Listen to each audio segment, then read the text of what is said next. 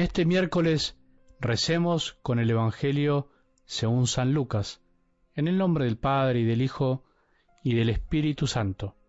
Dijo el Señor, ¿con quién puedo comparar a los hombres de esta generación? ¿A quién se parecen? Se parecen a esos muchachos que están sentados en la plaza y se dicen entre ellos, les tocamos la flauta y ustedes no bailaron. Entonamos cantos fúnebres y no lloraron, porque llegó Juan el Bautista que no come pan ni bebe vino y ustedes dicen, ha perdido la cabeza. Llegó el Hijo del Hombre que come y bebe y dicen es un glotón y un borracho amigo de publicanos y pecadores. Pero la sabiduría ha sido reconocida como justa por todos sus hijos. Palabra del Señor.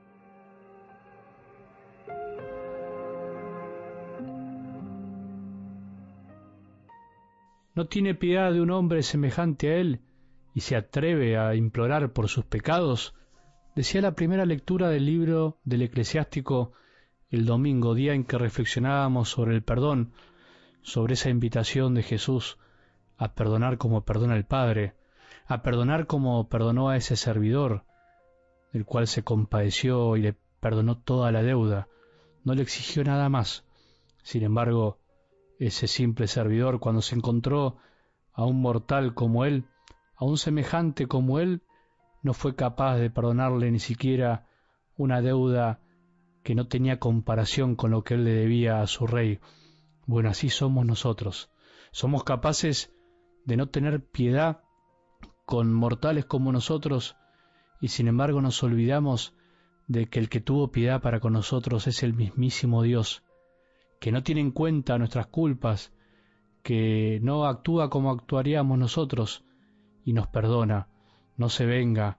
El Señor no lleva cuenta exacta de todos nuestros pecados, al contrario, los olvida y nos renueva y nos da una nueva vida. Por eso, no nos olvidemos que primero hemos sido perdonados. No te olvides que sos un simple mortal, que todos son semejantes a vos, y aunque vos pienses que sos la víctima del mundo, Vos también formás parte de este mundo en el cual nos herimos mutuamente, muchas veces por omisión, otras veces queriendo, otras veces hasta con buena intención. Sigamos pidiendo la gracia de poder perdonar si tenemos guardado algún rencor en el corazón. Hoy simplemente quiero dejar algunas preguntas para que meditemos con algo del Evangelio y para que podamos reflexionarlo cada uno por nuestra cuenta. Jesús hoy habla de una generación, ¿Con quién puede comparar a esa generación? Él se refiere entonces a una clase, a un estilo de personas. No se está refiriendo a una generación en el sentido cronológico, sino a las personas de ese momento, incluso también podemos ser nosotros. Se refiere más bien a un tipo particular de personas. ¿A quiénes se parecen? ¿A quiénes nos parecemos a veces? Diríamos que a los que siempre están inconformes, esos hombres que no se conforman con nada, no se conformaron en su momento con Juan el Bautista, que era austero, que no comía ni bebía, que hacía ayuno, que vivía en el desierto, ni se conformaron con Jesús, que vivía como un hombre común, que comía y bebía y se sentaba en la mesa con publicanos y pecadores, en el fondo nada les venía bien. ¿No te resulta conocida esa actitud? Es esa actitud el que, al final de cuentas, desea que las cosas sean solamente como él piensa, según sus criterios, según sus pensamientos. Esos hombres que esperaban al Mesías, pero al final cuando llegó no se dieron cuenta, no lo querían reconocer, porque querían que sea su manera. En definitiva, sus pensamientos no eran los de Dios. En el fondo es esa actitud del hombre que no se conforma por cómo es Dios, por cómo se manifiesta Dios en el mundo. Lo lindo es que Dios no es como nosotros queremos que sea, Dios es Dios, y Dios se hizo hombre en Jesús, y eso es lo que nos tiene que terminar de convencer y conformar. Lo más lindo es que Dios sea Dios, más allá de nuestros modos de pensar. Dios el Eterno, que lo trasciende todo, es el que está más allá de todo, pero al mismo tiempo es el que se hizo hombre y no se hizo un superhombre, un hombre especial, sino que se hizo como somos nosotros, no se hizo como nosotros quisiéramos que sea. Bueno, este inconformismo también se manifiesta en nuestras vidas en miles de situaciones.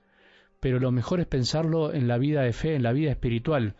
Obviamente que si somos quejosos e inconformistas de naturaleza con lo de cada día, seguramente lo seremos con las cosas espirituales.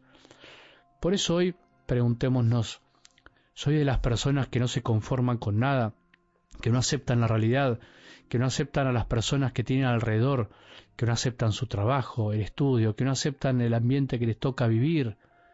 Soy de los que siempre se están quejando de algo y si no hay nada, inventa la queja. Soy de las personas que se queja porque las cosas no son como quiero que sean y después cuando son distintas también se queja. En el fondo, ¿qué es lo que nos mantiene inconformes? Eso nos pasa con las cosas de Dios, con las cosas de la iglesia y con las cosas del mundo, no aceptar la realidad tal como es. El gran sacrificio de cada día es primero aceptar la realidad como primer paso antes de querer cambiarla opinando. La primera gran actitud que debemos tener todos es la de aceptar que la realidad es así, aceptar lo que se nos presenta día a día y lo que nos toca vivir, aceptar los pensamientos de Dios. ¿Te gusta que Dios sea así? ¿Te gusta que se haya manifestado tan normal y sencillamente? Que tengamos un buen día y que la bendición de Dios, que es Padre misericordioso, Hijo y Espíritu Santo, descienda sobre nuestros corazones y permanezca para siempre.